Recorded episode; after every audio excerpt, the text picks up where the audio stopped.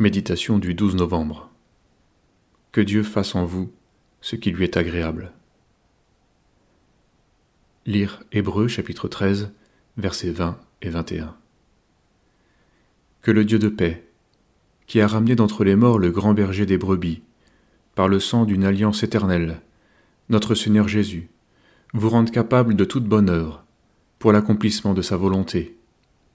Qu'il fasse en vous ce qui lui est agréable, par Jésus-Christ, auquel soit la gloire au siècle des siècles. Amen.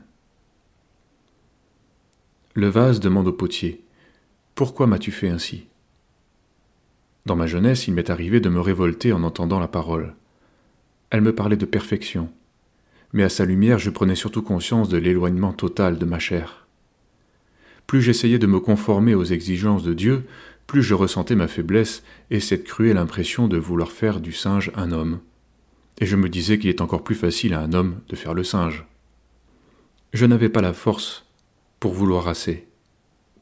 Et je savais que ne voulant pas, je ne pourrais pas non plus. Je me souviens m'être dit parfois si au moins il n'y avait pas de promesse, je pourrais accepter la pauvre réalité avec résignation. Mais il y avait les promesses.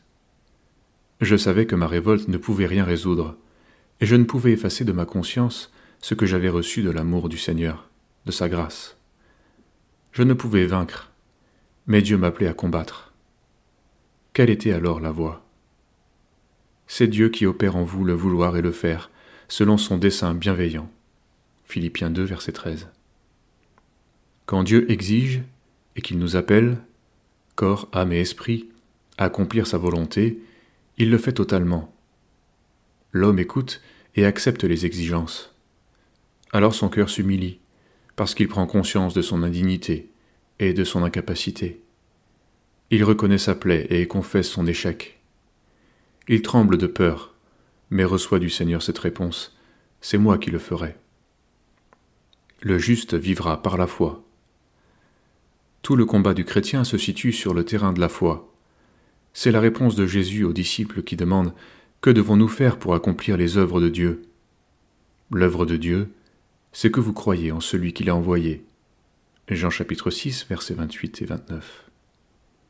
Enfants de Dieu, n'essayons pas d'agir et de réfléchir en relation avec ce que nous sommes, nous finirions découragés. Accomplissons plutôt les œuvres de la foi, c'est-à-dire celles que Dieu nous demande et que nous allons pouvoir faire, parce qu'il les fera au travers de nous. Sur cette voie, nous pourrons courir toujours, plein de joie, dans l'espérance de la victoire et dans l'attente du Seigneur.